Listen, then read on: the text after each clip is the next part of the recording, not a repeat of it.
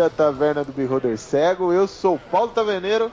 Aqui é Biel Bardo e tem vezes que você só coloca a mão na cabeça e fala fudeu. Olá galera, aqui é Rafael e mais uma vez aí com vocês pra gente esmiuçar hoje catástrofes naturais na sua mesa de RPG.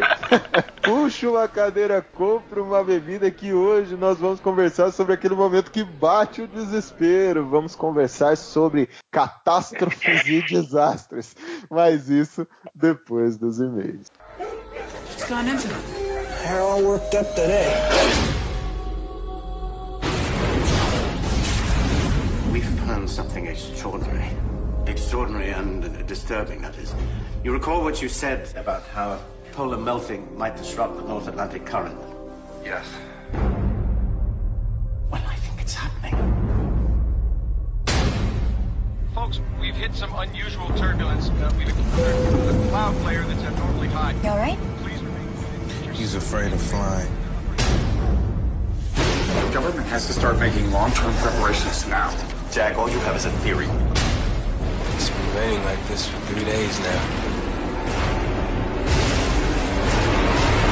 Mr. Vice President, if we don't act now, it's going to be too late. I'm afraid that time has come and gone, my friend. What can we do? Save as many as you can. E aí, Prix, como é que foi sua semana? Cheia de assistir na Netflix O Príncipe Dragão? Sabe que assim, se a gente não assistisse, o Wagner, nosso padrinho, ia ficar putaço com a gente, né? com toda certeza. Ele sempre chegava lá no grupo e já falava assim: E aí, galera, tem um momento para ouvir a palavra do Príncipe Dragão? Quando eu falei para ele que ia sair, ele falou: Ai meu Deus, perdi o rumo, não sei mais o que pregar. E agora? perdi o sentido da minha vida. é isso aí, galera. Você vê, você entra no grupo do padrinho, você já sabe os temas de coincidência e o melhor, você dá sugestão pra gente fazer o tema que você quer, entendeu? Aí fica muito mais fácil também para você já dar uma sugestão para nós que você tem um canal direto com a gente e também a gente já vai e já pensa já e conhece novos conteúdos. Porque infelizmente nosso tempo é curto. Não dá para conhecer tudo que tem no mundo. Então você já deu aquela selecionada e vem o que é bom e o que não é. Por exemplo, Team Wolf é muito bom. Agora, algumas outras séries estão saindo por aí são horríveis. Não, só queria deixar registrado aqui que a Resistência tá morrendo. Quiser Resistência? Isso, a Resistência, a resistência tá morrendo. Não, o Team Wolf tá morrendo. Não, tô a Resistência confusa. tá morrendo. tô confusa. Ô, louco, eu só estou angariando novas pessoas para o meu grupo. Inclusive o Osmoteus é meu segundo líder já, cara. Deixa, Maria, deixa ele ouvir isso. Prix, mas vamos lá. Como é que as pessoas podem entrar no nosso grupo de padrinho? padrim.com.br barra Beholder Cego. Ou você pode também assinar pelo picpay.me barra Beholder Cego. Gente, conselho do bardo. Vai pelo PicPay porque você muitas vezes ganha cashback. Você aproveita dá 10 reais lá pra gente ajuda já o Beholder a crescer e se manter no ar e principalmente já entra no nosso grupo e recebe esse dinheiro de volta para poder usar em outra coisa, comprar uns créditos de LOL para jogar com a gente ou outro jogo que você quiser, entendeu? Não, é muito legal porque tem padrinho que paga a gente só quando entra os coisas do cashback, sabe? Tipo, entra todo dia, mas ele não paga todo dia, infelizmente. mas...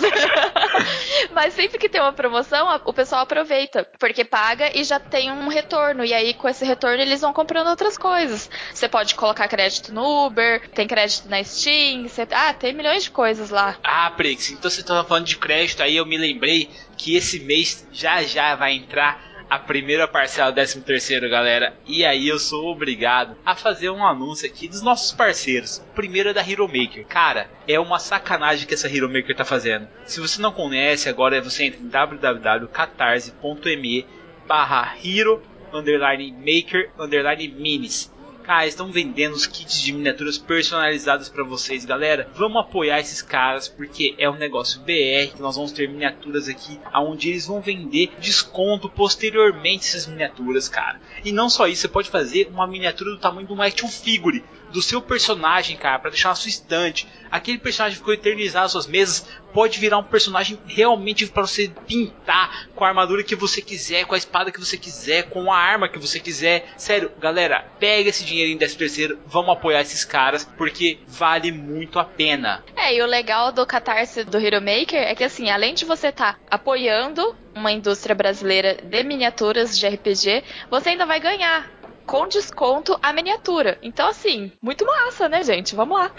e não só isso, né, Prix? Agora que nós estamos falando de Catarse, eu vou trazer aqui o, o Catarse do Apollo, cara. Não é o Apollo doutrinador do Rock Balboa, mas é o Apollo o encadernador ele tá fazendo uns livros muito tops, que é nada mais do que um tomo de criaturas. Galera, vocês sabem que na 3.5 tinha livro dos monstros 1, 2, 3, 4. O Apollo tá pegando essas criaturas antigas que saíram da quinta edição, tá adaptando, tá trazendo com a nova roupagem pra gente poder utilizar nas nossas mesas. E não só isso, ele tá fazendo com a capa animal de madeira, meu, mega foda. A outra capa ela tem uns detalhes em dourados. Então, assim, é um negócio que vai ter mais de 400 criaturas. Dependendo do seu financiamento que você pegar, você pode pegar, cara, e criar o seu próprio monstro para ele. Sério, galera, vamos lá. Apoie esses dois financiamentos. Esse do Apollo é um livro inteiro que você vai ter à sua disposição. Você vai poder utilizar ele para as regras da 5.0 de Dungeons Dragons. Se você sente falta de monstros como eu sinto, em vez de você chegar, ter que caçar na net, ou mesmo ter que se adaptar, que dá todo esse trabalho, é só você comprar esse tomo. Já vai vir uma porrada de criaturas novas para você poder utilizar à vontade. Cara, não perde essa chance. Pega o seu 13 terceiro e apoia essas duas campanhas.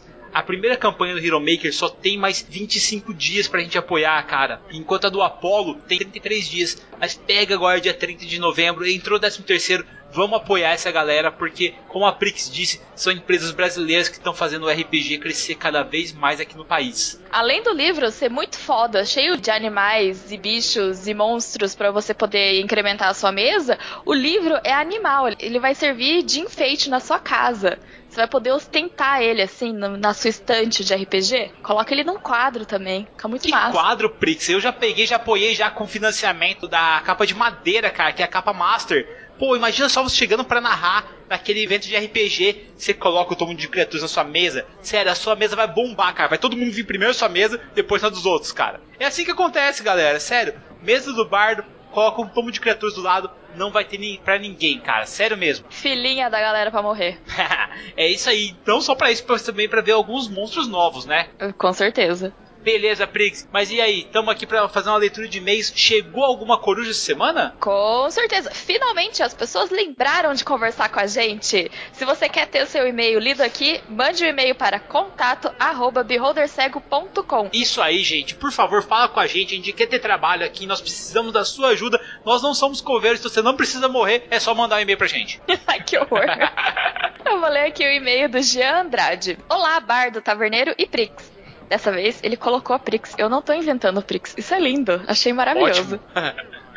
Esse velho Halfling vem até a taverna para agradecer novamente por ter anunciado meu grupo, há meses atrás. O grupo está grande e todo mundo bem inspirado, jogando Tormenta e Tordesilhas, cenário de piratas do Sistema Nacional ou de Dragon. Venho aqui sugerir episódios sobre o tema Velho Oeste, Faroeste e Vikings incluindo Rei Arthur, série Vikings, Bernard Cornwell e Last Kingdom. São duas temáticas que vêm crescendo cada vez mais. Queria também sugerir um episódio sobre o sistema Old Dragon. Cara, sério, eu quero fazer sobre esse sistema, quero fazer sobre todos os sistemas que você me falou, e eu já digo, vai rolar. Só que, meu, sem dar um tempo pra gente, porque é muita coisa que a gente tem que fazer de casts. Só que, sério, eu adoro o Rei Arthur, adoro a série Vai. Eu tenho todos os livros, tanto do Crônicas de Arthur como da série Crônicas Saxônicas, que conta a história do Urtred. Então, assim, sério, cara, eu quero fazer. Me dá tempo que vai sair esses casts. Vocês vão ver que vai ficar animal. É verdade, Gian. O Bardo aqui, ele é fanzaço de Bernard Cornwell. Tudo que sai desse cara tá aqui na nossa estante. Eu nem cabe mais livro dele aqui.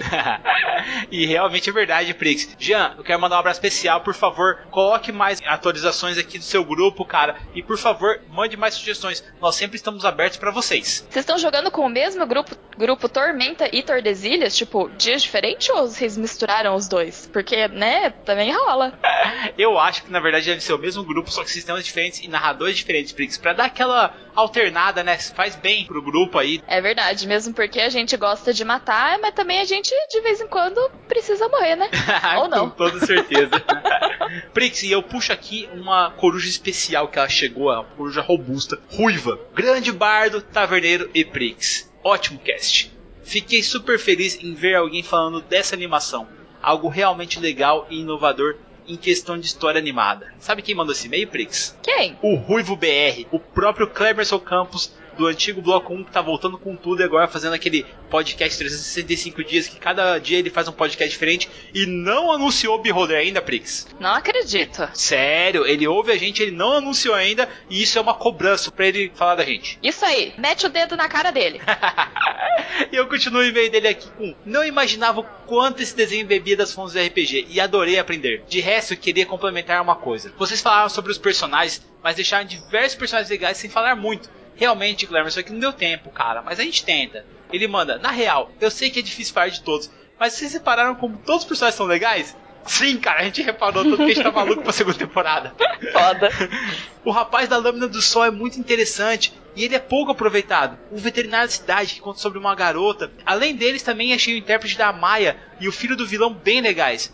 Acho que tudo isso é uma coisa meio da realidade. Pessoas interessantes que vão passar nossas vidas e vão sair sem muita cerimônia. E a animação mostra muito disso. Ainda assim, espero mais esses personagens nas próximas temporadas. Nós também. Outro ponto é a falta de um vilão claro. Apesar do Viren ficar meio que é ou não é o vilão, ainda podemos entender um pouco do personagem e querendo ou não, ele sempre tem seus bons momentos e dá pra ficar na dúvida. Gostei muito disso. Os filhos dele também não são vilões e eles pensam muito nas suas ações. Isso é bem legal de ver. Bom, é isso e é bom ouvir um papo sobre o desenho divertido. Muito obrigado pelo cast. Cara, a gente que agradece, Clemerson. Foi muito massa receber seu e-mail. A gente adorou esse desenho e pode ter certeza que assim que se lançar novas temporadas, teremos novos casts deles, Com não é mesmo, Prix? certeza. E pra mim, o Viren é um vilão óbvio, não é? Eu não acho. Eu acho que ele é um vilão cinzento. Eu acho que, na verdade, o vilão de toda a história, na minha humilde opinião, ainda não foi mostrado. Eu acho que vai surgir alguém aí que manipula o Viren, que ensinou ele a usar Black Magic, alguma Então, coisa mas assim. pra mim, o Viren é o cara que, que gerou o caos, sabe? Aquele primeiro mago que fez a necromancia, Tererel? É ele. Ah, eu não sei não, mas por falar em necromancia, por falar em gerar o caos, Prix, tá vindo aí um cast sobre calamidades. Bora pro cast.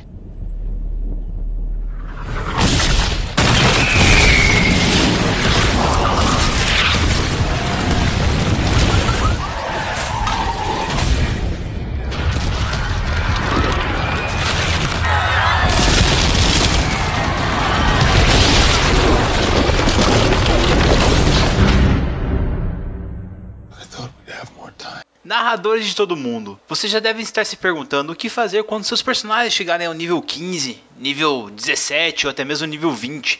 Quem eles vão enfrentar? Porque fica chato você ficar nessa parada tipo Dragon Ball procurando sempre o mais forte, indo para outros planos. O que os seus personagens fariam frente a um inimigo inevitável?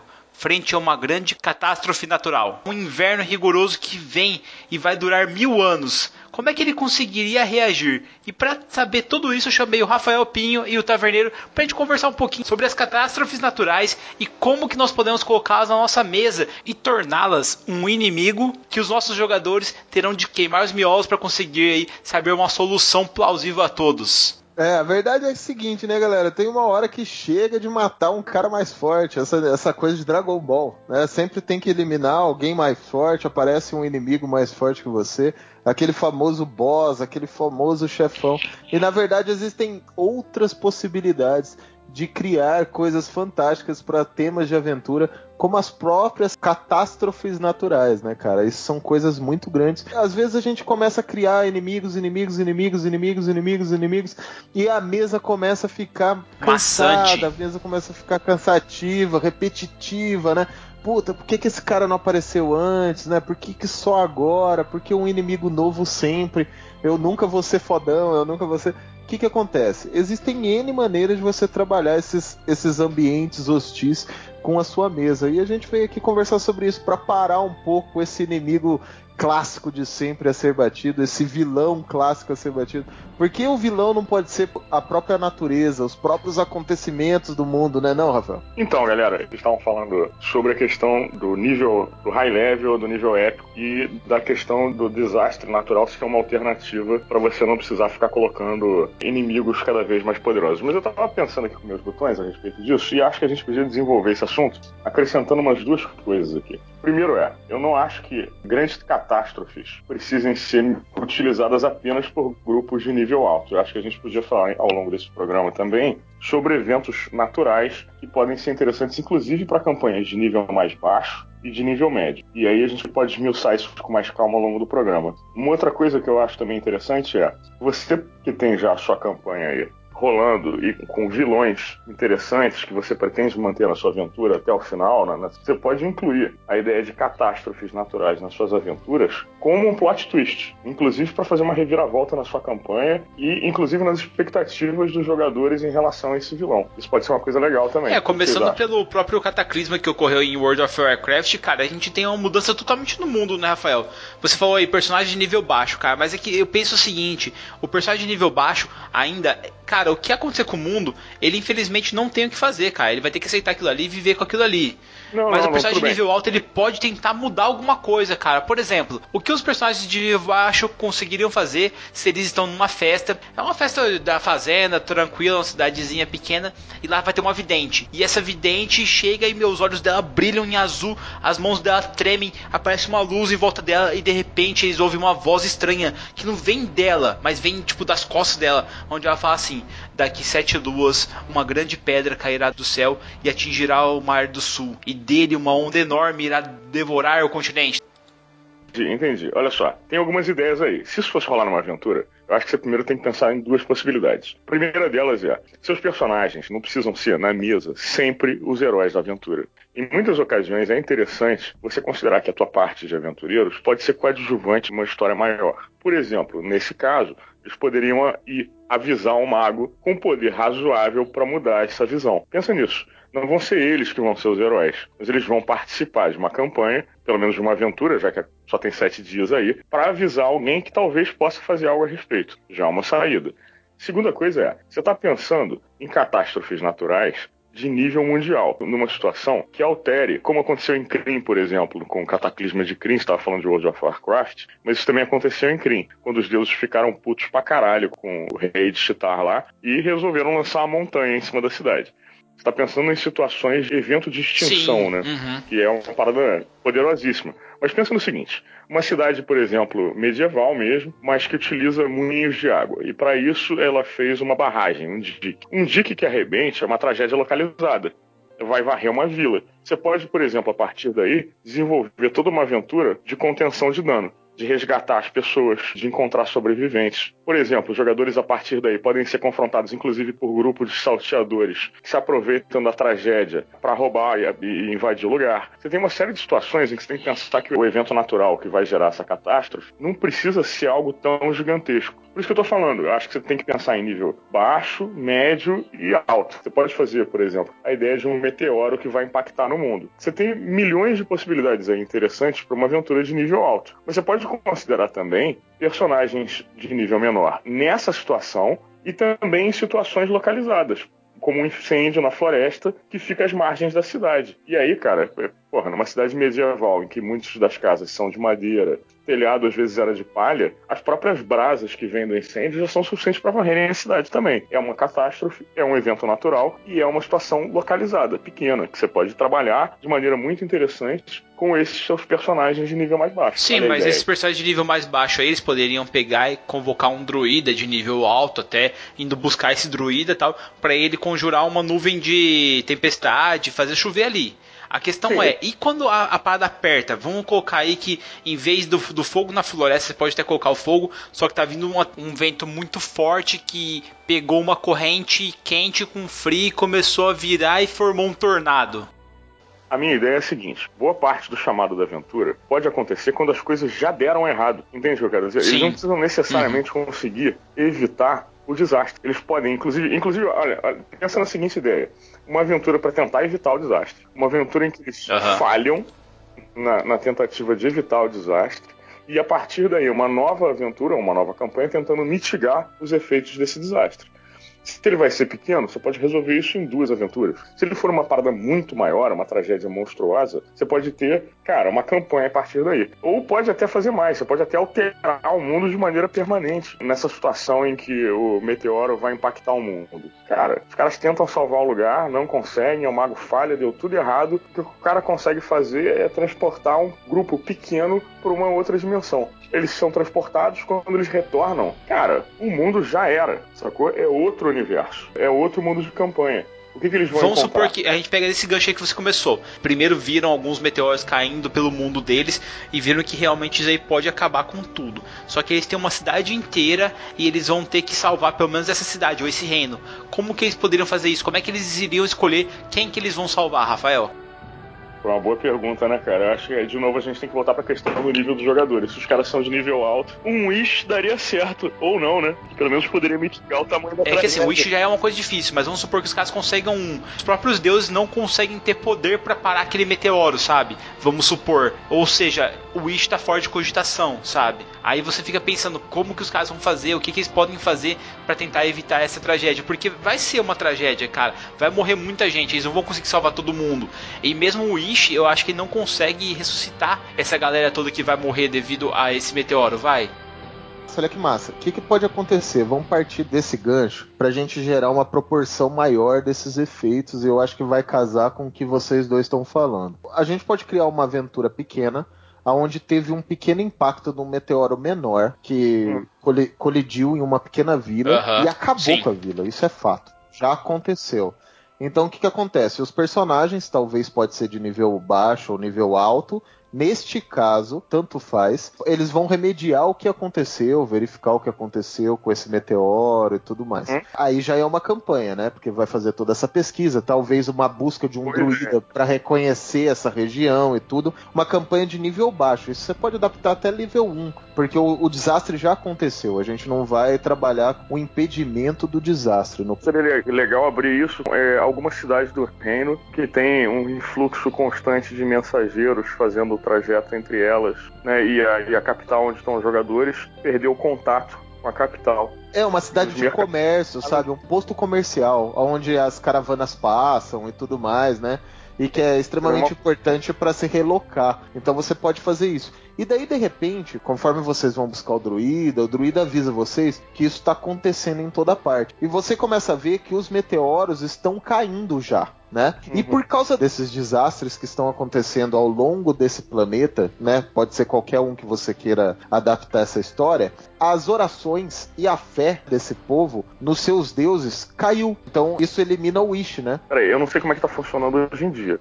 Na segunda edição, o Wish era magia de mago e não dependia dos deuses. Bom, não sei, né? Mas pelo, pelo que eu entendo e pelo que eu sei, se for canelada aí, desculpa, galera, vocês corrigem a gente aí. É, mas todo vínculo de personagem, ele tem que ser linkado a uma divindade, né? Não necessariamente um deus em si. Por exemplo, a magia de um mago, ela não é linkada à divindade, porém a essência dela é divina, né? O, o- o- a magia em si. Mas daí isso depende da É que ela adaptação. pertence a magos na escola de conjuração, mas isso aí não vem ao caso. A questão é que você pode criar um objeto até 25 mil PO, você pode fazer uma restauração maior, você concede até 10 criaturas que tenham resistência ao tipo de dano, sabe? Você consegue fazer várias coisas além do seu alcance. Só que, cara, é um meteoro que vai acabar com a vida nesse planeta. E, infelizmente, nem isso o desejo consegue evitar, sabe?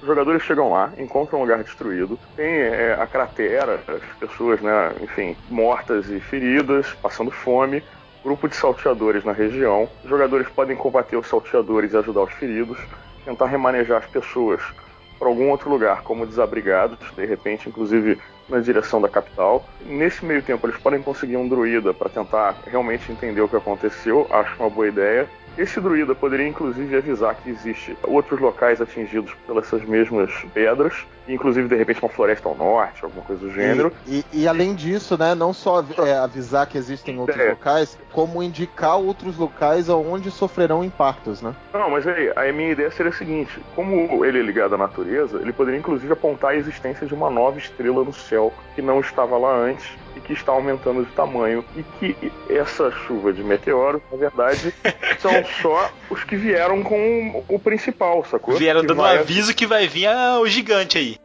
Exatamente. Aí pode até entrar um novo personagem, alguma bruxa, alguém com quem eles mandam os personagens falar, e essa mulher revela, não, aquele que vem, vem pra destruir tudo. É o, sei lá, o que vai trazer a tragédia, a estrela da morte. É o, Estrela da enfim, Morte seria um bom nome pro meteoro. É Meio clichê, né? Meio clichê do Estrela da Morte, que a galera vai pensar em Star Wars na hora. Eu acho que seria legal colocar um nome como se fosse uma criatura mesmo, né? Coelhinho Eles não Pimpão. entendem ainda o que é. Não, eles não entendem ainda o que é, né? Então ele chama de, sei lá, é, Obreste ou Devastador, sei lá, chama, coloca um nome É, assim. Pode, pode ser, inclusive, uma parada que já estava prevista a acontecer antes, e, enfim. Você pode criar aí alguma mitologia pra coisa, enfim, não é um problema. É, o ponto é, ela pode indicar, de repente, a existência de um mago que tem a magia necessária, que poderia ser o tal do Wish, pra acabar com essa porra, pra desviar a, a, a- a estrela da morte que veio pra causar a destruição de tudo que é conhecido e do mundo que existe hoje. Os jogadores podem fazer uma quest, tá? Para chegar nesse mago. O mago tenta de fato fazer a parada, de repente já tá até sabendo do que tá rolando, vai fazer a parada e por alguma razão ele falha. Ah, de novo, voltando pro que era a época que eu jogava D&D, cara, o Wish sempre foi uma magia de mago, e uma magia de mago que tinha que ser cuidadosamente explicada pro mestre nos seus efeitos, que você queria, e era um trabalho do mestre tentar torcer o que você disse para que aquilo saísse de uma maneira, às vezes, bem diferente. A questão é, o mago pode falhar no seu wish e o impacto ainda assim acontecer, mas acontecer de uma maneira diferente. Vamos supor da- que ele conseguiu quebrar o, aquele meteoro gigante em vários meteoros pequenos, pra tentar evitar a tragédia maior. Exatamente. Ou então que ele desviou, por ignorância, aquela porra pro mar, sacou? Ele alterou o ponto de impacto, Uhum. sacou? E aí aquilo foi, ainda assim vai causar uma tragédia horrorosa e vai foder a porra toda. Mas, pelo menos ele não criou um evento de extinção em massa. O que que acontece a partir daí? Você pode aproveitar pra. Cara, um impacto de meteoro que não vai extinguir o o mundo inteiro, né, destruir tudo, você pode pelo menos destruir uma nação inteira. Você pode alterar a geografia do lugar. Você pode fazer com que reinos inteiros deixem de existir. E isso vai gerar instabilidade política e vai gerar toda uma possibilidade de aventuras novas. Pensa no seguinte: orcs moram no subterrâneo, por exemplo. O impacto de meteoro seria muito menos danoso para quem vive abaixo do solo. Assim como anões, por exemplo. Cara, uma de- região inteira gigantesca de, de terreno que antes tinha um reinado que foi destruído por, sei lá, um maremoto, tá? vizinho ao reino dos personagens, pô, cara, se abre a possibilidade daquele lugar ser infestado por orcs, porque não tem mais nenhum tipo de contenção deles. Ô entendeu? Rafa, e não só isso, cara. Os anões que vivem em cavernas vai pegar esse, esse meteoro no mar, vai fazer um maremoto, essas águas vão entrar nessas cavernas de alguma maneira, cara. Então os caras vão morrer afogados Sim. ali dentro. Sim, mas olha só, pensa no seguinte, quando você tem uma explosão nuclear, onde é que a galera se esconde? A galera se esconde Subsolo. no subsolo.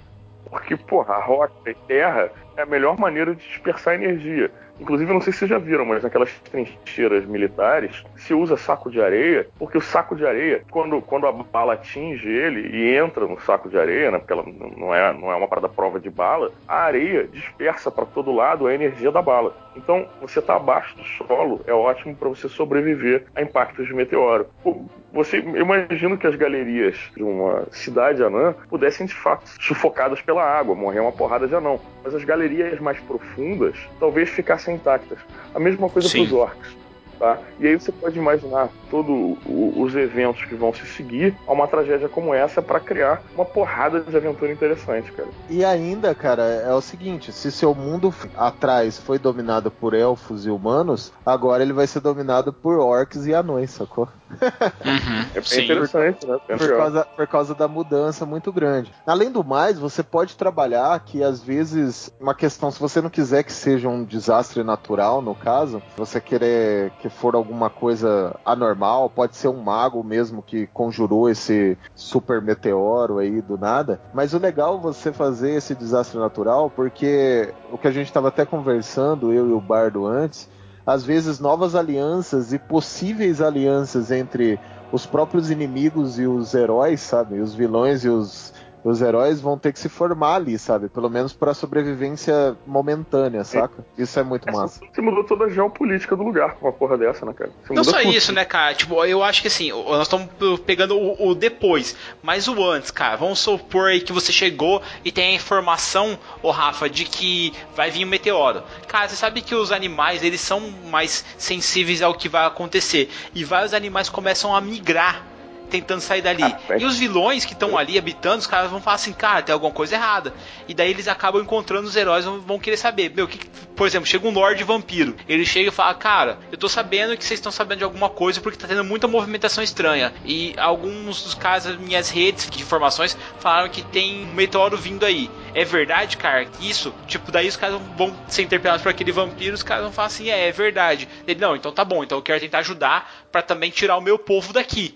Então eles vão ter que se unir, Legal. cara. E, e isso aí é legal porque vai ter os salteadores e daí o vampiro, ele não vai querer lidar conversando com todo mundo pra fazer um rolê. Vamos supor que algumas caravanas estão sendo atacadas por bandidos. Os heróis, em vez de ir lá e tentar prender a galera, o vampiro vai chegar, vai atacar o foda-se e vai matar todo mundo, sabe? E às vezes não é esse o caminho, sabe? Eles vão ter que intermediar isso e pode ser um- uma coisa bem legal de você tratar isso no roleplay. É, você pode descobrir, por exemplo, que os elfos, que são uma raça mais antiga e consideravelmente mais culta, já sabiam da possibilidade disso acontecer por cálculos matemáticos realmente muito antigos e que tem um plano de contingência exclusivamente para os elfos. Afinal de contas, os elfos tendem a ser né, um povo muito fechado. Acho que dá pra você fazer muita coisa interessante, cara. Muita coisa Cara, legal. imagina só se os elfos construíram uma arca no meio da floresta deles e ninguém sabe disso, velho.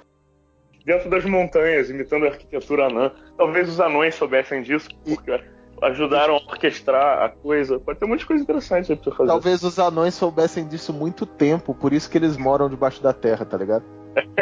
É, tá ligado? Tipo, meu, pode fazer muita coisa. E o que eu acho legal, gente, é a gente trabalhar com vários contextos, né? Você trabalhar com uma situação dessa de calamidade total e, tipo, catástrofe a nível global, no caso, se você quiser trabalhar nesse nível também mais aprofundado de catástrofe, existem muitas mentiras que rolam por aí, tá ligado? Os personagens também fazer os personagens não acreditarem em tudo, sabe? Né? Eles fazerem eles procurarem algumas coisas que não realmente depois que eles encontram, falam, pô, não, não é isso, sacou?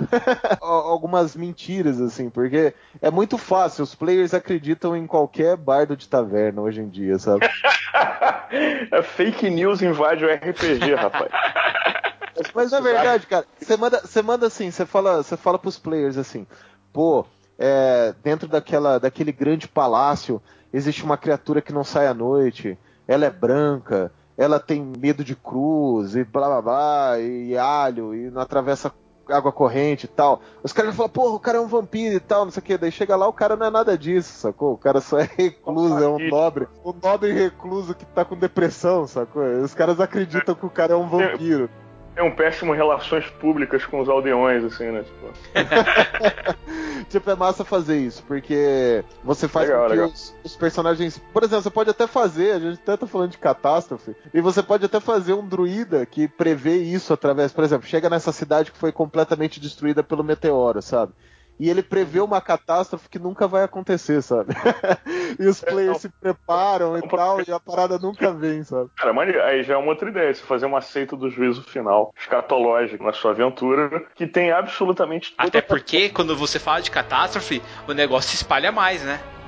No nosso período de vida, quantas previsões de fim do mundo a gente já escutou da boca de maluco que nunca se confirmou?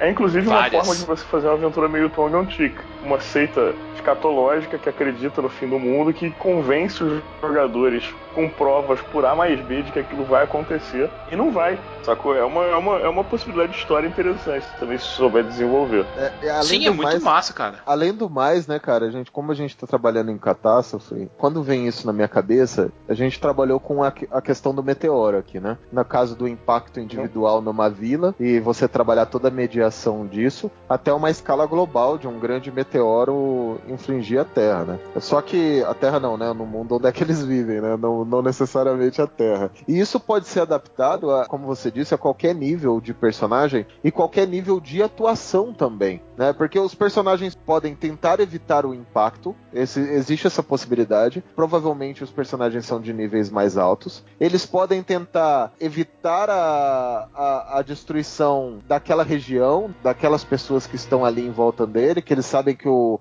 impacto do meteoro é, não vai ter como evitar, então, tipo, eles vão trabalhar a menor perda possível. E daí é legal também a gente pensar que pensar no impacto inevitável, sabe? Ele sabe, ele, quem, quem salvar, sabe? Essa é a pergunta, né? Também que você pode jogar para os personagens. Isso talvez para uma mesa de longa data seria mais interessante, porque os personagens já teriam vínculos emocionais com alguns povos vamos sim, dizer assim. Diferente de uma mesa iniciante. Mas até mesmo você jogar para eles é qual povo seria sacrificado nesse impacto, sabe? Eu, eu acho que seria interessante trabalhar é isso. É quem que eles vão salvar, né, cara? Os jogadores sempre iriam pensar de maneira emocional no geral, assim. Eles iriam provavelmente tentar avisar e salvar as pessoas em maior número possível, provavelmente começando com uma tentativa de avisar os nobres da região de que um recuo, uma saída daquela área é necessário. E trabalhar com pânico, né, cara? Porque daí geraria pânico, né? O aviso prévio, às vezes, às vezes não, né? Em quase 100% das vezes aí, ele gera um pânico que às, às vezes é exagerado. Nesse caso, não é nada um exagerado. Cruel, eu acho muito provavelmente o que aconteceria seria o seguinte: se os jogadores são os primeiros a saberem do que vai acontecer, eles provavelmente tentariam avisar os nobres. Cara, a cidade existe, a polis existe como existe por necessidade nenhum nobre vai simplesmente acreditar num monte de maltrapilho maluco, sacou? É de que a parada vai ser explodida por uma montanha que vai cair do céu e tirar todo mundo dos seus afazeres domésticos para se refugiarem provavelmente em outra cidade-estado de algum nobre que não vai receber aquela quantidade de refugiados a troco de patavinas, tá? Então, assim, muito provavelmente eles seriam tomados por malucos e com total descrença. Num segundo momento, que a gente sabe que o mundo de RPG tem personagens com magia e pessoas com capacidades divinatórias, essa notícia começaria a surgir e pipocar em outras fontes. E aí talvez pudesse ser tarde demais para a remoção de todo mundo, o que torna interessante a ideia de que você vai ter que escolher quem você vai ajudar. Tá? E naturalmente é uma boa lição para os jogadores saberem que o poder deles é limitado por mais que eles se esforcem, numa situação dessas, você mitigar a tragédia de maneira muito limitada é o máximo que você pode fazer, mesmo inclusive na vida real mesmo. Você não consegue fazer com que as coisas necessariamente sejam muito diferentes do que seriam se você não atuasse nelas. É uma lição cruel, que você pode dar para os seus jogadores, ou se você for um mestre bacana, você pode dar meios deles conseguirem fazer algo um pouco mais valoroso. Mas aí fica a dúvida de como, né? Como é que eles conseguiriam arrebanhar uma multidão quando a coisa já está para acontecer e retirar elas dessa região sem que aquilo virasse uma loucura completa, né? Você vai ter que mover um grande número de pessoas numa coluna de migrantes gigantesca, né? Tem questões de logística de alimento, remédio, abrigo para todo mundo, que obviamente não vai ter, então você vai perder gente ao longo do caminho porque é velha e não consegue caminhar, crianças que já estavam doentes que não vão ter tratamento porque não tem sacerdote suficiente no grupo. Aí, entra aquela questão, cara, como é que nós podemos colocar colocar isso na mesa, Rafael, de forma que eles tenham de que pegar e ter essa tragédia inevitável sem que os povos comecem a lutar entre si. Porque se você tem uma calamidade ali, os caras vão querer começar a fazer estoque de alimento, não vão? Aí, meu, a galera vai começar a acelerar, vai pegar os mantimentos, um vai tentar roubar os mantimentos do outro para salvar a própria raça. Ou você acha que não vai acontecer uma parada dessas? Como é que eu acho que você pode lidar com uma aventura dessas na prática? Primeira coisa é o mestre vai ter que ter algum grau de paciência para planejar o que ele vai fazer, porque isso é algo de larga escala. Então ele deve tentar emular uma situação dessas de maneira realista. O que, que eu acho que ele pode começar pensando? Primeiro, é uma cidade inteira, o máximo de pessoas que podem ser retiradas dessa cidade, e colocar os jogadores à frente disso, tá? essas pessoas vão ter que se mudar de, de lá, elas vão ter que fazer um percurso grande e relativamente organizado provavelmente é, o exército dessa cidade, ou, enfim, os guardas, ou que ela tivesse como contingente militar, teria que prestar apoio. Os nobres provavelmente estariam à frente disso, possivelmente auxiliados pelos jogadores como conselheiros e seguidos pela horda de pessoas que estariam se movendo. Você vai ter problemas de alimento, então você tem que considerar que muita gente vai começar a passar fome, e isso vai gerar caos no grupo, o que é interessante para a aventura, inclusive para problem solving, né, para os jogadores terem que resolver problemas entre a população e os militares, entre os militares e os nobres. Tá? Você vai ter provavelmente pessoas que vão morrer porque foram retiradas de onde estavam, e aí a gente está falando de crianças pequenas e velhos. Saques frequentes. Saques você vai ter, é, provavelmente por causa das condições sanitárias de qualquer abrigo temporário ou do grupo em movimento, doenças que se espalham. Então você vai ter que ter os sacerdotes também das múltiplas religiões ajudando. Né, no meio dessa loucura e vai ter gente morrendo por causa disso. E você provavelmente, em algum momento, vai ter que desenrolar abrigo em algum outro lugar para essa galera. O desenrolar abrigo hum, vai gerar toda uma possibilidade de aventura relativa a você ter diplomacia ou até mesmo um, um, combate militar. Você pode, inclusive, fazendo um combate de larga escala, porque você vai ter um monte de gente miserável, passando fome, doente, soldados, nobres, geral, literalmente nos portões de alguma outra cidade pedindo abrigo. Você pode fazer até uma campanha de batalha. Tá, mas aí vamos supor que nós temos aí as comunidades já formadas já, os elfos na floresta, os anões ali na montanha, os humanos no porto e tal. E nós fizemos aquela quest onde nós conseguimos avisar o mago, beleza? E o mago vai conseguir desviar o meteoro. Então os sete dias que nós tínhamos para preparar tudo, vamos colocar aqui, assim, o nosso querido druida conseguiu prever antes, então nós temos 30 dias, serão 30 dias corridos, aonde nós temos que se preparar para esse meteoro, e ele conseguiu desviar e o meteoro vai cair no meio do oceano, só que vai provocar uma onda gigantesca, então nós vamos primeiramente avisar todo mundo, ou no caso os heróis vão avisar todo mundo, ou vai fazer aquele conselho de nobres, reunindo aí os elfos, os anões e os humanos para ver quem vai fazer o que. É, vai ter algumas coisas que vão acontecer além Sim. disso, né? Vão ter as pessoas que vão falar, meu, esses caras Depois são Depois do meteoro cair no meio da cidade, você pode colocar tipo aquela cena de filme, sabe? Cai um meteoro pequeno no meio da cidade, quando tá todo mundo falando que eles são malucos. Aí o, o ladinho do grupo fala assim, eu avisei, galera, falei. Sabe por que eu acho que não diriam que eles são loucos? poderiam dizer no primeiro momento. Mas todo mundo de RPG medieval tem pessoas com poderes divinatórios. Se fosse uma mensagem importante para a sobrevivência daquela região, daqui a pouco vários outros templos com sacerdotes iriam começar a contar isso para os fiéis. Você entende o que eu quero dizer? Eles não seriam a única fonte de informação sobre isso. Eles podem ser a primeira. Mas no momento em que a coisa vai avançando, outros personagens com poderes divinatórios iriam ter acesso à mesma informação. Então, mesmo que eles surjam como uma fonte isolada a princípio, isso iria começar a pipocar em outros pontos. Daqui a pouco, o sacerdote da principal religião da cidade aparece para um discurso público para os fiéis falando da mesma uhum. coisa. Sim, massa. Ou então, com certeza, com certeza. Uma outra seita no norte chega boato de que os caras estão se preparando para a mesma coisa, sacou? Em vários outros lugares, essa notícia começaria a surgir. Porque os deuses provavelmente iriam mandar. Aí sim, isso é massa, cara. Beleza. Os gigantes da tempestade do norte, eles conseguiram colocar a mão em um artefato que pertenceu a um Lich muito antigo. E essa orbe, quando eles tentaram pegar ela, ela se quebrou e começou a emitir uma onda de frio que vai vir e vai congelar o mundo inteiro, transformando esse mundo em uma bola de neve. Se você acredita que a Terra é plana, vai virar uma tigela totalmente de neve. O que, que os personagens podem fazer? A gente mudou agora, agora é outra catástrofe. A gente não vai ter um meteoro e isso junto, que é muita Sim. sacanagem não, com o jogador. agora é a era do gelo. Beleza. Era do gelo, cara. Porra, essa é complicada, é interessante, porque na verdade o grande problema de uma era do gelo é o seguinte: não tem muita escapatória, né, cara? É real. É, vai ela. vir acabou seguinte: supondo que a gente tivesse aquele meteoro gigante no impacto certeiro, ele poderia inclusive gerar posteriormente, mesmo sendo no mar, uma deposição na atmosfera tão grande que ele poderia gerar um, aquele chamado inverno nuclear também, sabe? Sim, é? -huh. ou seja, fumaça o tempo todo, a Terra não consegue tirar e emitir o calor para fora, o bagulho fecha e a gente começa a esfriar, né, de fora para dentro.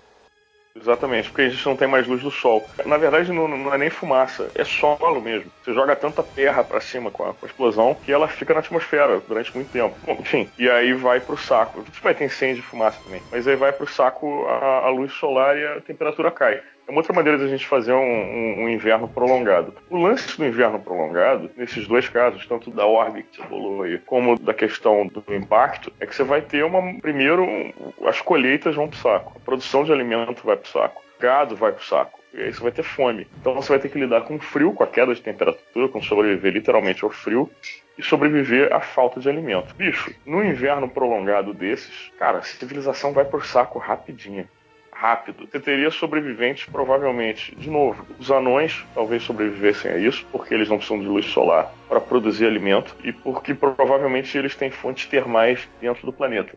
Eles devem aproveitar, enfim, vulcanismo, esse tipo de situação para se manterem aquecidos e, e para terem, enfim, energia dentro do, dos reinos anões. O problema é a galera humana, elfos e, e assemelhados que vivem na superfície, halflings, e hobbits, se você preferir. Cara, assim, eu acho que quando a gente fala de desastres globais, assim, eu acho que a gente pode colocar assim, no campo de influências da raça. Eu acho que os anões, eles fechariam as fronteiras, sabe? Fechariam as, as portas, as montanhas e falava, meu, foda-se, aqui a gente tá protegido. Tipo, a montanha nunca falhou pros anões, sabe? Tipo, e não vai falhar agora de novo. Tipo, ela vai resistir a maremoto, ela vai resistir a super inverno, ela vai resistir a meteoro, sabe? Pelo menos eles acreditariam isso. Além do mais, os anões são muito voltados à própria raça, né? A família e tudo mais. Eu acho que isso seria um movimento típico anão né? Pelo menos pela, na maioria dos povos anões. Os elfos, eu acho que eu trabalharia eles como os oráculos, sabe? Tipo, eles já sabiam que isso iria acontecer. Simplesmente os elfos saíram fora do mundo. Exato, Quando você cara. chega na cidade, elas estão absolutamente vazias. Por quê? Porque os caras foram para outra dimensão. E, e- e além do mais, cara, você pode pegar alguns detalhes, né? Tipo, de reis com presentes de reis élficos, sabe? Porque os elfos estavam se livrando das coisas mundanas, sabe? Tipo, eles estavam indo pra outro lugar. Eles, eles mandando caravanas, caravanas de tesouro pros humanos, sabe? Tipo, umas paradas meio bizarras, assim, sabe? Trocando uma, tipo, artefatos élficos de valor, sabe? De valia, por cargas e cargas de suprimentos, por exemplo, sabe? E é, alguns detalhes desse tipo. E os elfos abandonassem, ia ser muito legais, porque eles previr, preveram isso há muito tempo e já se prepararam, sabe? E salvaram a população. E daí, amigo, aqueles caras que são os Halflings e são os humanos, é barata voa, entendeu? É tipo os caras que estão desesperados, é eles que estão desesperados, né? campanha interessante, por exemplo, dos humanos tentando convencer os anões a receberem a galera nas galerias anões. Abrir, né? Abrir o. Aham. Galera, Abrir pra galera se proteger. E aí, por exemplo, você pode ter a seguinte ideia: num primeiro momento, os anões recusam, depois, por diplomacia, os jogadores podem convencer os anões a aceitarem a galera, mas por um tempo determinado, até o impacto. Depois que o impacto tiver acontecido e as coisas acalmarem, eles vão ter que sair de novo. É, o massa aí- que, eu, que eu tava pensando, Rafael, eles receberem também, tá ligado? Mas com a recepção de alguns dos reinos, porque não foi todos os reinos anões que abriram as portas, tá ligado? Pro povo humano, acontecem outros problemas, que é a superpopulação, tá ligado? Sim, sim, sim, interessante. O choque cultural. questão dos. ah, o impacto deles serem superiores, entendeu? Terem recebido. Lógico, afinal, eles estão na terra dos anões, cara. Se os humanos quiserem entrar aqui, eles serão tratados como tal, como escravos, ou, tipo, como inferiores que eles são. coisas que eu acho que são interessantes que você pode explorar. Se você quiser fazer uma aventura mais intimista numa situação dessas, primeiro, síndrome da cabana. Não sei se a galera conhece aí, que é a depressão que vem pela escuridão nos invernos prolongados em que o sujeito fica travado num lugar fechado. Você ficar dentro de um reino anão, para um humano, a longo prazo, pode ser enlouquecedor, cara. Não tem luz do sol, cara. Sacou? Você fica fechado mesmo dentro da Terra, perde a noção de, de- de horário, de passagem de tempo, porque não tem luz solar, não tem mais ciclo circadiano que teu cérebro está acostumado. Você não vê mais nenhuma paisagem aberta, passa a viver em túneis. É quase que um abrigo nuclear, cara, sacou? Numa situação Nossa, dessa. Pô, a, a alimentação vai ser diferente. Você tá acostumado como humano a comer carne e trigo, pô, não se alimenta de fungo, cara. Você vai comer o quê? Vai comer, porra, cogumelo, tudo E que o pior, escroto. imagina os, os anões que abriram as portas com o problema de superpopulação, tendo que racionar comida, tá ligado? Sim, sim. É, vai criando uma tensão social né, nos dois grupos, né, cara? Daqui a pouco começa atrito. Pô, cara, dá pra fazer umas paradas bem interessantes. No caso do inverno prolongado, poderia ser um, um jeito interessante dos personagens sobreviverem por um tempo, tá? Inclusive, pô, de repente, durante essa aventura, alguma formação nova chega até eles do que diabo está causando esse inverno prolongado e pode ter uma quest agora dos personagens com equipamento, etc., adaptados não necessariamente para o frio de maneira que não cause nenhum desafio, mas para que eles possam sobreviver numa quest até o que está trazendo esse frio, entendeu? De E, não repente- só uma quest, né, cara? Eles procurando mesmo, né? De exploração, saca? Sim, sim, sim.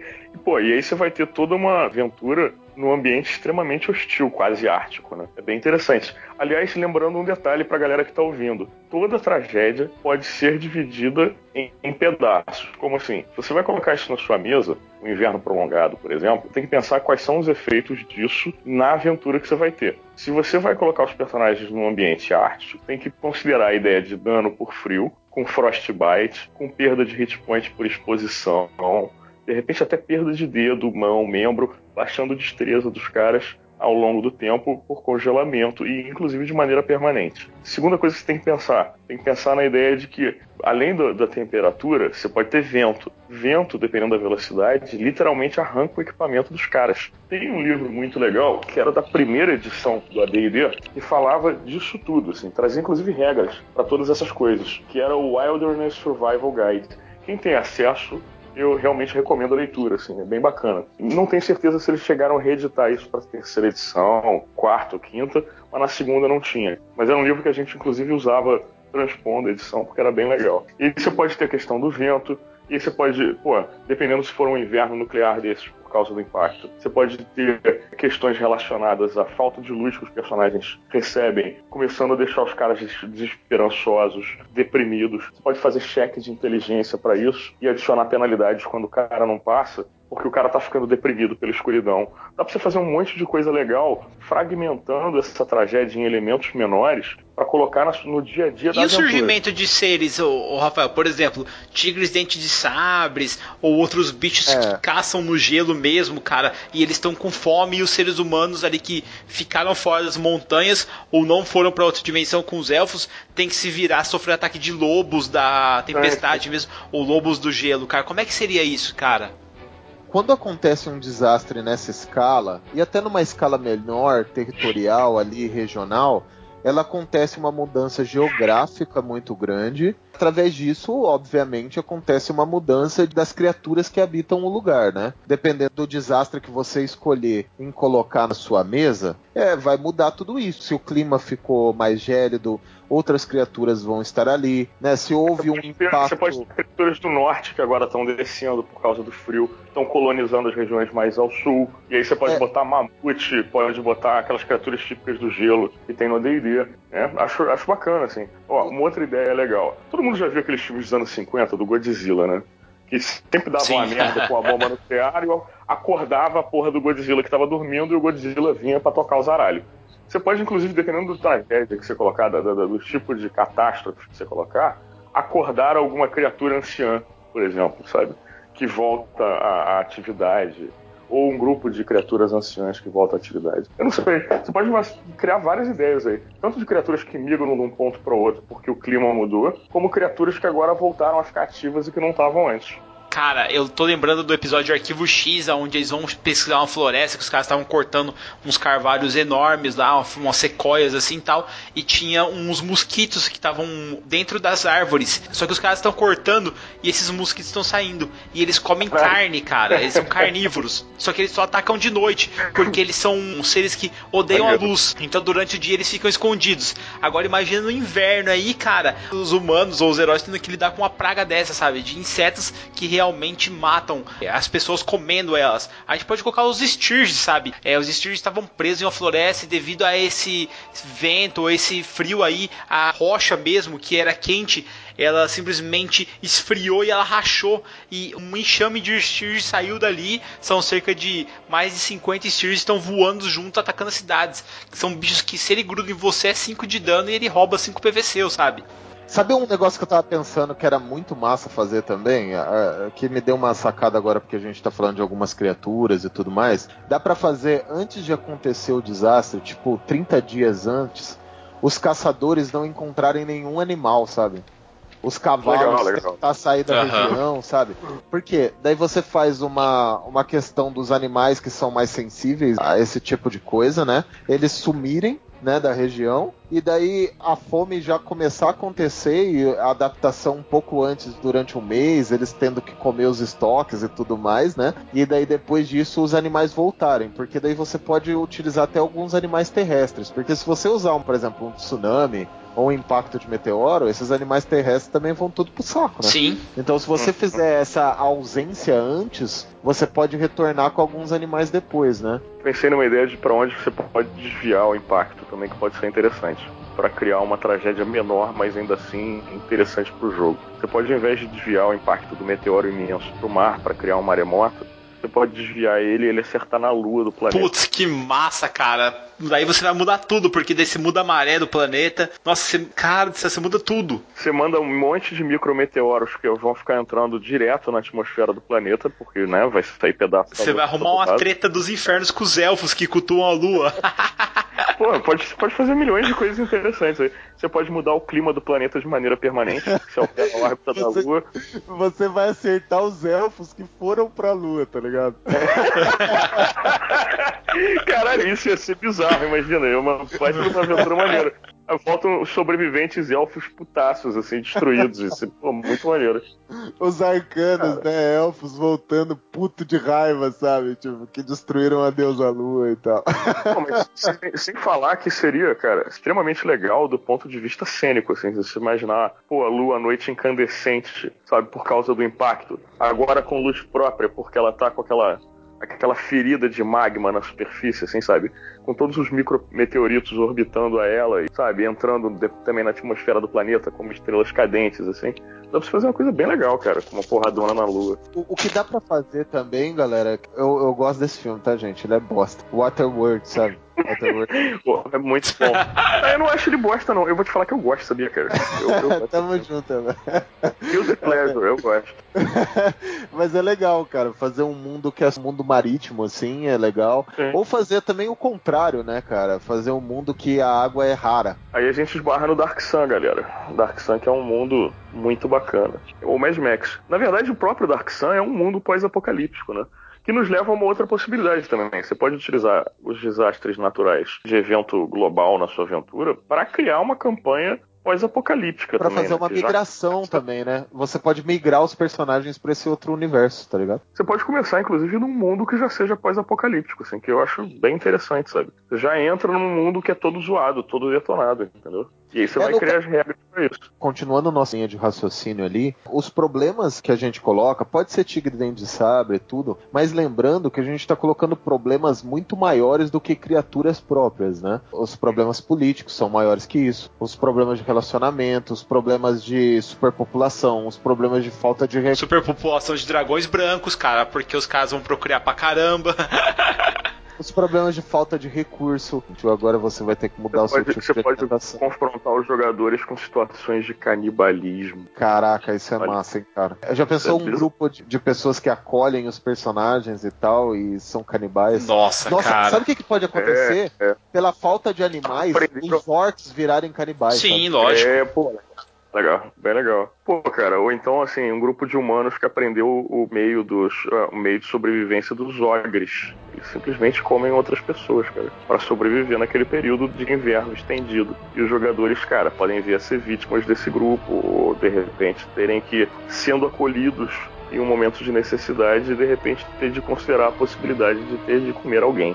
Isso, isso é bizarro, cara. Você pode fazer algumas coisas bem estranhas, cara. Cara, eles vão ter que comer alguém pra manter pelo menos com saúde, sabe? Pra poder lutar, cara. Porque um dos grandes problemas é eles começarem a sofrer o dano que eles vão ter devido à dificuldade que eles estão, sabe? Porque tem aquela parada que você meu, começa a tomar dano de constituição, você começa a ficar cansado, exausto se você não come. E daí você pode adaptar ou até inserir a regra de insanidade, sabe? A regra Sim, de ali- insanidade que é legal. É bom lembrar aos jogadores também, os mestres que estão ouvindo esse, esse nosso podcast, que boa parte dessas situações, se você levar elas de maneira bem realista, não vão gerar uma aventura feliz e agradável. E boa parte dos jogadores deve considerar cuidadosamente a ideia de que se vai ou não querer participar de um troço tão brutal, né? Não é uma aventura pra todo mundo, né, cara? Sim, mas eu acho que assim, a gente não precisa ser tão drástico. Por isso que eu acho que é legal ela em nível alto.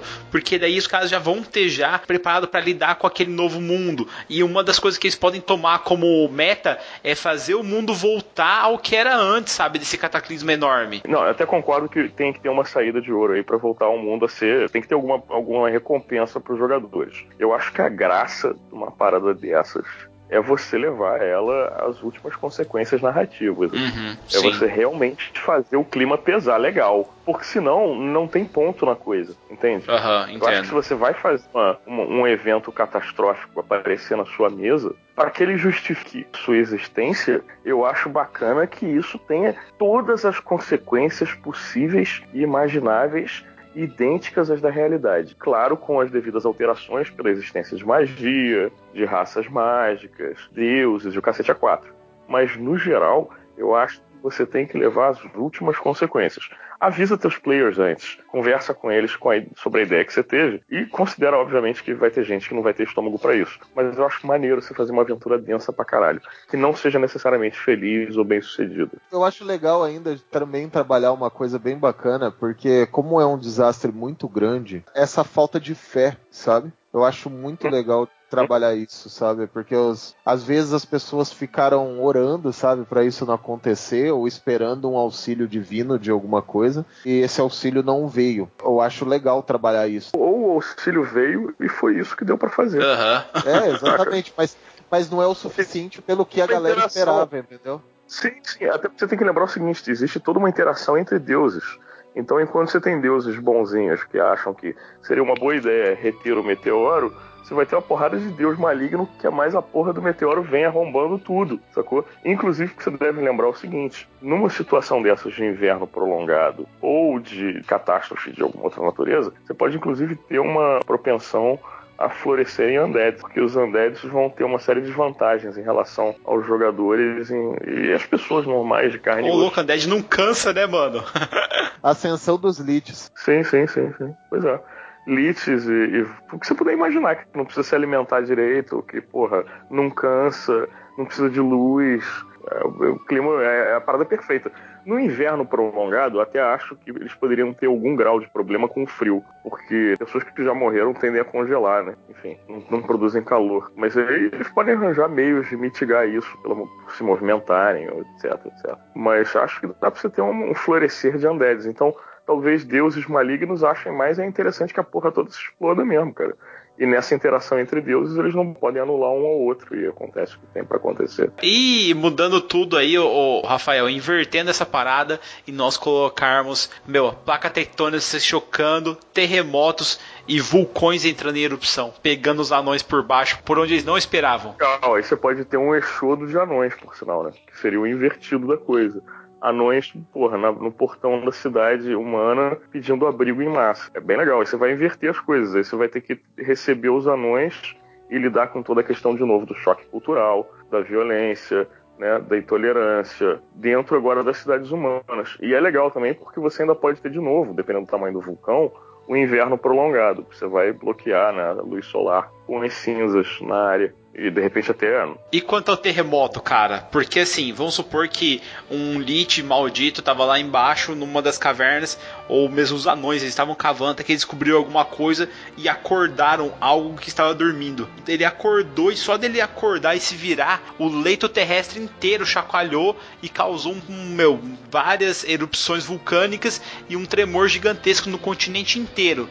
E os heróis são chamados para tentar fazer essa criatura dormir de novo, sabe? Cara, inclusive aí você vai ter outra questão, que é os anões chegando nas cidades humanas e encontrando elas também afetadas, né? Aí a tragédia maior ainda. Aham, tudo zoado. Pode botar até um tarrasque nessa brincadeira aí, se você quiser. Como é Só- que você põe um bicho desse de volta virando pra dormir? lado, né? Keanu, né? Teria que ser alguma coisa maior, né? Pra fazer uma falha dessa. Tarrasca é super estimado. Vamos colocar que seria um dragão de todos os elementos juntos. Seria tipo, meu, um asa da morte, sabe mesmo? Que ele tava dormindo lá e ele só deu uma chacoalhada só. Só que ele corre o risco de acordar. Então os heróis vão ter que chegar e fazer esse bicho dormir, sabe? De uma maneira ou de outra. E daí eles vão atrás de um mago pra conseguir aí uma orbe que faça esse dragão dormir. Ao mesmo tempo que eles vão ter que lidar com as cidades humanas, cidades élficas ruindo mesmo, porque o bicho tá se mexendo, sabe? Seria muito legal essa dinâmica. Cara, eu acho massa, mas eu trabalharia de outra maneira, sabe? Eu trabalharia como se os anões tivessem minerado além da proporção. Os anões foram longe demais, entendeu? E todo o povo sabe disso e sofreu com isso, tá ligado? E daí o que, que acontece? As cidades humanas foram destruídas por causa dos índices de terremoto e dos vulcões em erupção, e elas sabem que a culpa são dos anões, entende? E os anões saem de lá pedindo auxílio, sacou? E daí você coloca algo a mais nesse conflito político ali, que é esse atrito entre os dois povos. A gente se fudeu também, porque vocês cavaram demais lá, entende? Então, mas os os outros povos saberiam disso ou não? Sabe? Peraí, pode fazer o seguinte: normalmente você não precisa de nenhum monstro no fundo da Terra para ter um terremoto. Terremotos Exato. acontecem, é, bem ou mal, movendo as placas tectônicas que você tem no mundo é, em cima de um manto que é líquido. né? Então, olha só, pensa na seguinte ideia: Minas anões já causaram afundamento de terreno antes. Humanos já tiveram um problema com isso. Quando vem o terremoto, que é de causa natural, absolutamente natural, e os anões se ferram e vão pedir abrigo do lado de fora, inclusive com de repente até um vulcão ou dois entrando em erupção. Os humanos têm uma facção deles que não quer dar entrada porque acha que é culpa dos anões que mineraram fundo demais. Aí você pode ter um entre as duas facções sem necessariamente ser culpa dos caras. Você pode, claro, dar uma visão parcial disso para os jogadores e que só vai se desfazer lá na frente em relação a eles terem esse preconceito com os anões. Aí isso já gera toda uma nova aventura também interessante. Sei lá, é uma ideia. Cara, tive, tive um cenário muito massa na minha cabeça que é muito hardcore e eu curti demais. Agora, enquanto a gente tava conversando. É o seguinte: pensa na parada do frio que a gente conversou agora há pouco, lembra? Dos humanos irem lá pro reino dos anões. ok. Vamos supor que eles chegaram no reino dos anões. Os anões falaram: beleza, vocês têm um tempo limitado pra fa- ficar aqui. Depois disso a gente vai te expulsar. É igual você falou lá, Rafael, lembra? Vocês têm um tempo Beleza. até tal dia, depois que cair, mano, cada um por si, sai da minha montanha. E daí, isso realmente aconteceu. Porém, os humanos não achavam um lugar adequado pra ficar, sabe? E eles foram expulsos literalmente da montanha. E por causa disso, isso séculos atrás, vários humanos morreram, até eles encontrarem um lugar que era acessível pra ser povoado de novo e tudo mais. E porém, nesse inverno eterno que não acabou até então, os humanos conseguiram sobreviver e de alguma maneira eles conseguiram viver na superfície gélida do lado de fora. Eles conseguiram uma maneira de criar um, um novo reino do lado de fora das montanhas, lógico, com muitas perdas, mas também tem o lado dos anões, né, da superpopulação e tudo que eles tinham que, ter, que lidar lá. E daí acontece o terremoto, sabe? A- a- pode ser séculos depois, se você quiser colocar. Maneiro. E daí os anões bem têm que sair da montanha e pedir auxílio ao- àqueles humanos que eles O expulsaram. norte se lembra. no mundo gelado, entendeu? Né? E, a- e agora os humanos viram pra ele e falam assim: é, amigo, é o seguinte, a gente te dá tantos dias. Ou nem isso, sabe? Tipo, ou os humanos ficam putaços e, e impedem. E daí tá- tem um conflito fudido de duas grandes catástrofes mundiais aí. Maneiro, maneiro. As erupções vulcânicas e o terremoto afeta todo mundo, cara. Não só quem tá lá embaixo, como também quem tá em cima, sabe? Isso que é punk, porque a gente não tá preparado nada, cara. E ainda mais na Idade Média, que é o que geralmente a galera usa nas mesas aí, terremotos são terríveis. Aliás, voltando para nossa Idade Média como fonte de inspiração para eventos naturais, eu acho que a gente deveria considerar pragas, porque nós tivemos a peste negra e que foi a maior mortandade que já ocorreu na história humana. Quantos por cento, você sabe, Rafael? Foi gente pra caceta, cara. Eu não lembro. Mas foi Mas uma, gente foi uma porcentagem muito relevante, assim, que a peste negra matou.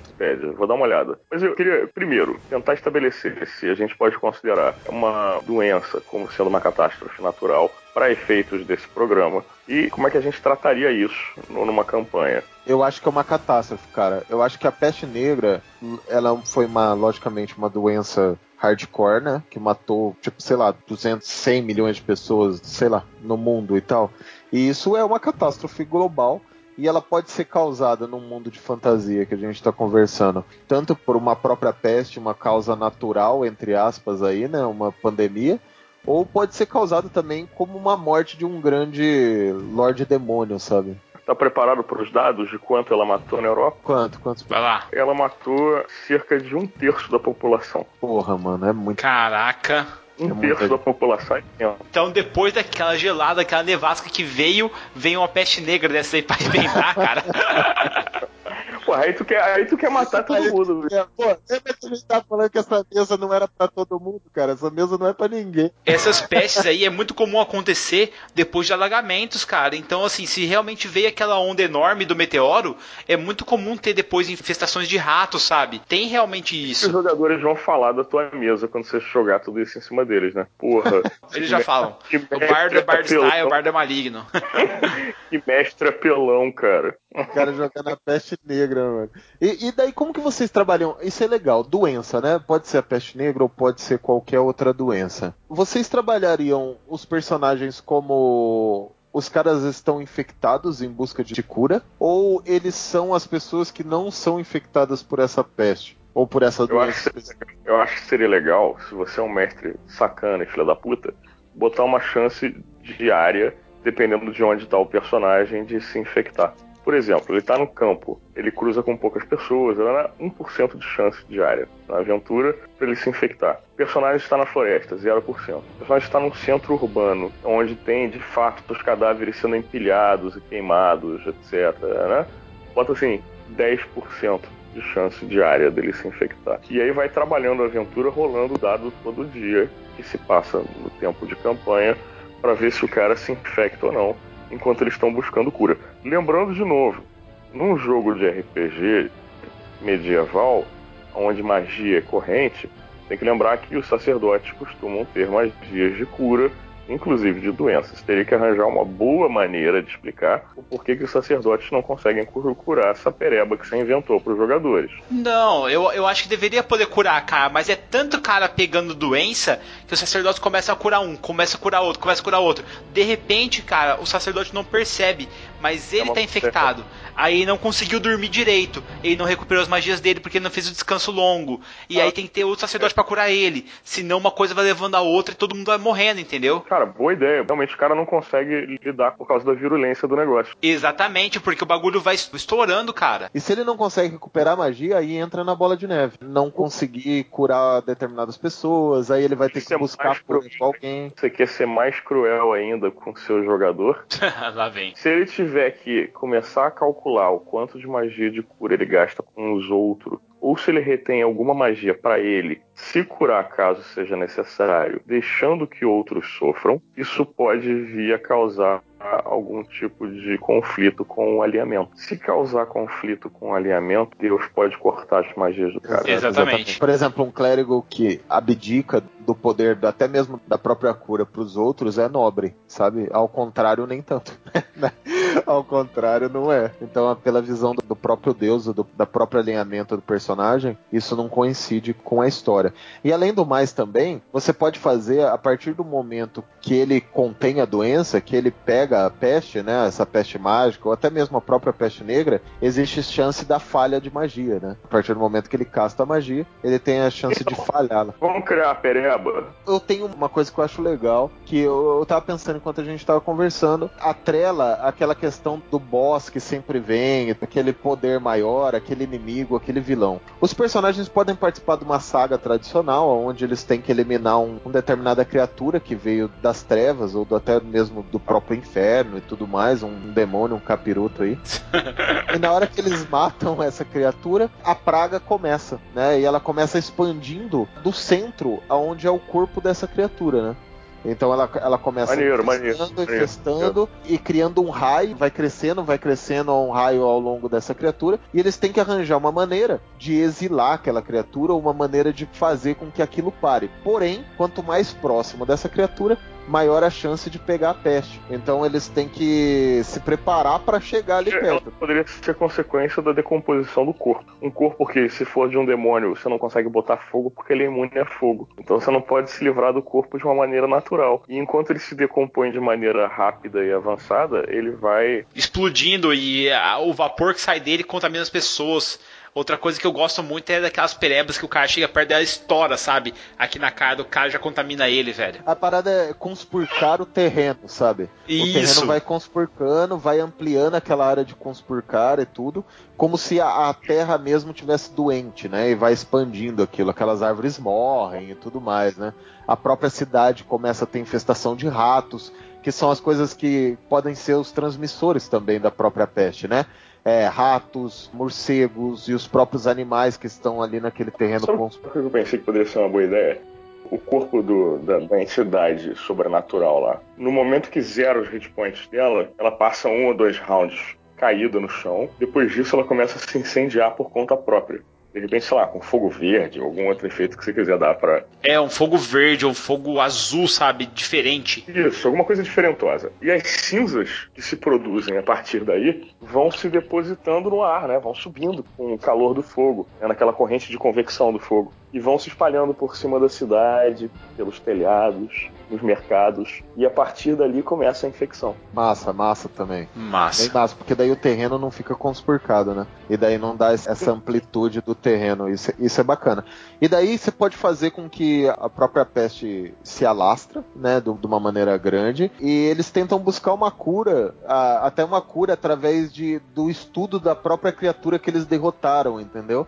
Eles começam a ir em tal cidade para procurar, para ver se a cidade tem algo falando sobre aquela criatura, um templo específico que manda ele para outro templo, que manda para dentro de uma própria dungeon no meio, se os caras cansarem de, de fazer essa quest de procura, você pode colocar uma informação dentro de uma dungeon para você dar uma quebrada no ritmo da história. E dá para você contornar isso de várias maneiras, né? Eu, eu acho bacana a, a peste sair de uma criatura física né? E depois disso você dá um tempo desses inimigos tradicionais e partir para um inimigo que é a própria peste. Muito massa, cara. E como é que a nossa peste atua nos personagens? A primeira coisa da peste que eu acho que consegue neutralizar um personagem é que um personagem infectado ele não tem o seu descanso. Ele descansa, ele dorme, tudo, mas ele não tem o descanso longo, sabe? Eu acho que isso é o primeiro sintoma da peste, né? É ele não conseguir descansar. Taverneiro, a pior peste que tem começa com a diarreia, cara. Ele não consegue dormir porque ele acorda para cagar e ele tá se cagando e ele vai fazer alguma atividade física lutando com o cara e tá se cagando, cara. Essa é a pior coisa que tem. Porque você acaba com a dignidade e você acaba com o descanso do cara. Agora, detalhe, o, o, efeito direto disso seria o cara perder um ponto de constituição por dia. Porque daí tem a desidratação e tudo mais, né, mano? Exatamente. Sim. Ó, você pode botar pústula Uhum. se você fizer uma doença. Fazendo uma doença diferente, que não dê diarreia. Você pode botar pústulas. Pústulas sanguinolentas. Nossa. Aí todo uma- dia. Todo dia o cara, ó, já tô ficando doente. Todo dia o cara perde um D4 pontos de dano sangrando pelas pústulas ou então com aquela é hemoptose que eles falam, que, é, que eu não lembro agora, que você tosse sangue, sabe? Poderia botar isso no personagem, um D4 por dia, já é o suficiente pra matar o cara. Ó, que legal também. Pode. Uma coisa massa de ter Hum. é os efeitos de cura, cura de hit points, né? De pontos de vida e tudo, de cicatrização, não são efetivos no personagem. Né? Então daí ele tem que pensar duas vezes antes de entrar numa batalha ou num combate direto, porque essa questão de curar, né, a cura de magia ou até mesmo de medicina no caso, não é tão efetiva no personagem, isso é legal. A gente pode fazer o seguinte: que a criatura mágica que foi morta, ou que seja um demônio, whatever, traz uma doença, na verdade, que é a forma de reprodução dela. Nossa, das pústulas ia brotar outro demônio, cara. Não, é a pessoa, na verdade, vai Tipo, se tipo Alien, eu acho. A pessoa vai se transformando. Por exemplo, ela começa a perder a inteligência, começa a mudar de alinhamento, começa a criar, de repente, começa a criar escamas, ou o que você quiser botar aí, né? Aí vai mudando o nível armor class da pessoa. Por um momento isso pode parecer vantajoso, mas a- o, o- cara tá perdendo o personagem dele, na verdade. Aí você pode botar cada efeito da transformação em um de tantos dias. Sacou? Aí passa pro estágio seguinte. Até o cara virar uma criatura como a que morreu na- naquele local. E aí você vai ter uma série dessas pessoas infectadas dentro da cidade, virando outras criaturas como aquela que morreu. Dá pra fazer umas paradas maneiras com isso, hein, cara. Aí a parada pode ser, na verdade, uma forma da Blood War dos demônios enviar paradas pra terminar com as defesas de uma cidade, entendeu? E criar servos. Massa. né, de pão. Putz, eu fiz um negócio aqui que eu achei muito style, que a gente for conversando, eu fui pensando, sabe? Por exemplo, a própria gripe mesmo. Quando ela atinge alguma pessoa, dependendo da pessoa, a pessoa tem uma reação diferente, certo? A gripe em mim pode me causar tosse, enquanto o mesmo vírus específico no Gabriel, no nosso bardo aqui, pode causar dor no corpo, por exemplo, né? Então, o que eu tava pensando, quando a pessoa fica infectada, que é aquela chance de ficar infectada que a pessoa rola no final do dia, a gente role um D6 para essa pessoa para saber o que que ela fica. E conforme os dias vão passando, ela vai adicionando as outras problemáticas, até o ponto que quando ela tiver todos os sintomas, ela morre, entendeu? Quando ela tiver todos os sintomas. Se o personagem tirar um no começo do dia, né? No, ou na noite que ele passar lá Ele fica com todas, aí Não, ele tem que se movimentar com metade do movimento, por exemplo. É, aí, por exemplo, no dia ele- seguinte você rola de novo. Isso, vai adicionando. Eu coloquei aqui só das ideias que a gente teve. A primeira é é as pústulas, sabe? Tipo, os machucados. Então, se ele tirar um no dado, ele fica com pústula. No segundo é a diarreia. É aquela que o cara não consegue dormir. No terceiro é aquela Uhum. que a- eu coloquei cura feio aqui. É quando a cura não, não sofre efeito no personagem. O quarto é a transformação. Ele começa a se transformar, perder as suas características, mudar a sua tendência, ficar mais irritado e tudo mais.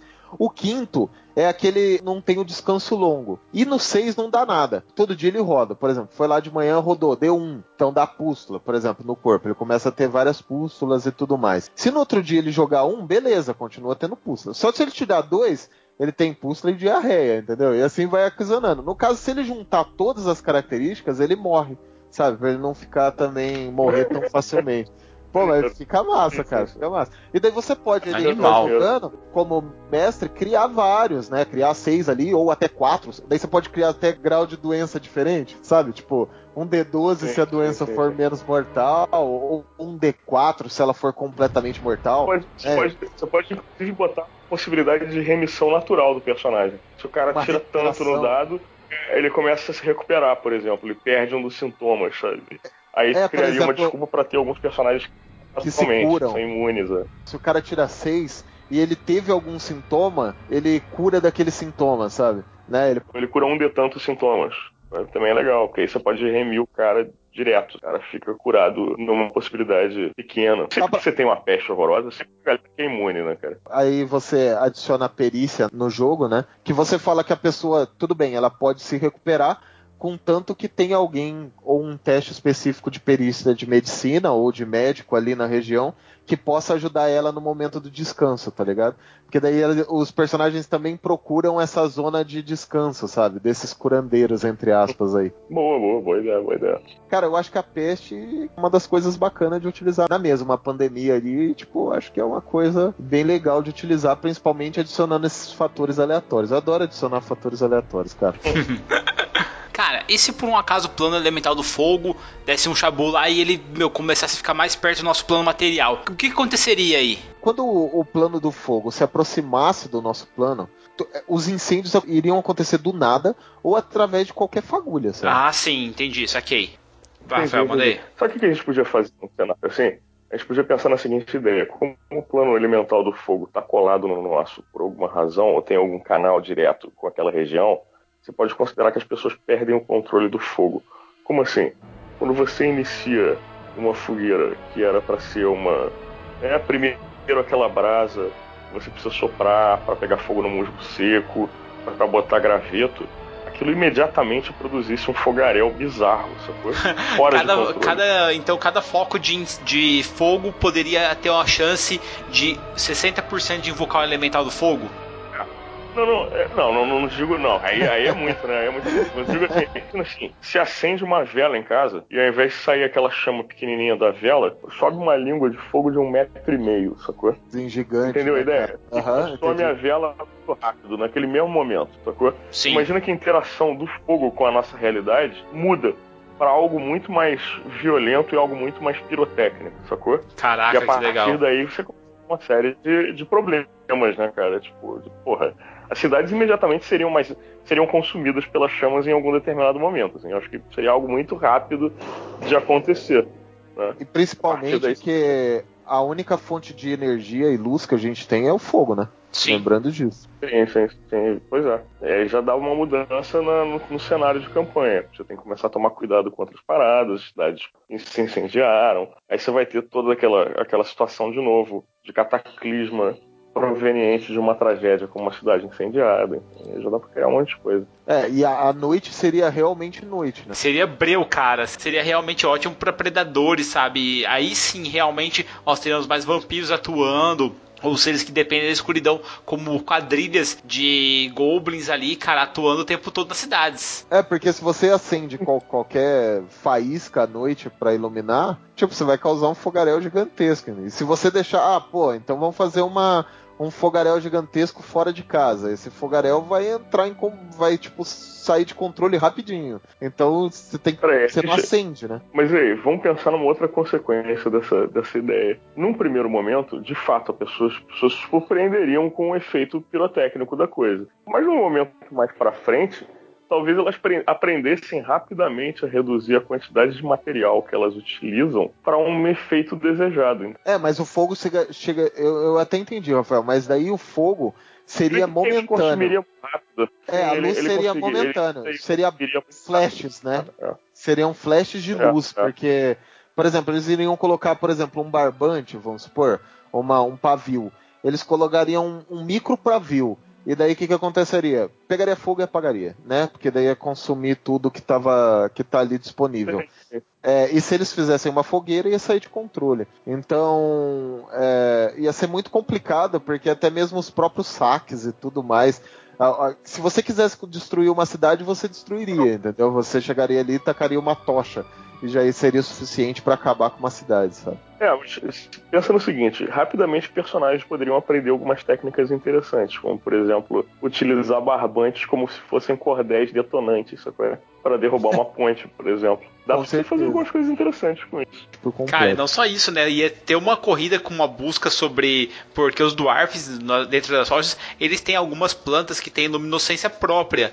Ia ter uma corrida atrás dessas plantas ali, pelas florestas, mesmo equatoriais, aí, que tem sua luminosidade própria, para substituir esse fogo, cara. Porque as pessoas precisariam enxergar de todo jeito. O ser humano, cara, na noite ele é muito cego, velho. É, seria a luz, cara, né? A luz, a busca por artefatos com luz. Mas... Continual Light. Qualquer mago de nível merda faria fortuna vendendo pedras com Continual Light. Exatamente. Aí entra naquele bagulho da, da universidade do Kivot, que a gente falou tanto no nome do vento e no temor do sábio. Os caras vendendo os equipamentos mágicos ali que as pessoas normais podem usar. Legal. Rafael, cara, muito obrigado pela sua presença, velho. O que, que você tem aí de recado para os nossos ouvintes, cara? Obrigado por terem me convidado. E, cara, por que, que a gente não pensa na ideia de um segundo programa? Pedir para os ouvintes mandarem novas ideias de catástrofes naturais para a gente, de repente, desenvolver um, um novo programa no futuro aí. Catástrofes Naturais, volume 2 é, adaptando a regra na hora aí para você, gente. Você que escutou nosso cast, tá querendo muito saber como adaptar aquela catástrofe que tá na sua cabeça na mesa. Manda pra gente aqui, cara. A gente faz um programa e adaptando tudo para vocês. Obrigado aí, Rafael, pela sua presença aqui na taverna. É sempre muito bom receber você aqui, cara. A gente tem que falar de um tema um pouquinho mais leve, para ser mais divertido e você beber mais cerveja. Só bebeu duas garrafas, pô, você tá de brincadeira. Dá prejuízo essa noite. Cara, esse negócio de Catástrofes Volume 2 ficou parecendo aquele negócio de vídeos mais incríveis do mundo, não ficou não? É, galera, é isso mesmo. Mandem as suas ideias aqui pra gente. Mas enquanto isso, Bardo, aumenta esse som aí que eu vou preparar uma pestezinha especial pra minha mesa. Até mais, galera. Até o próximo cast. Falou, galera. Tchau. Um abraço.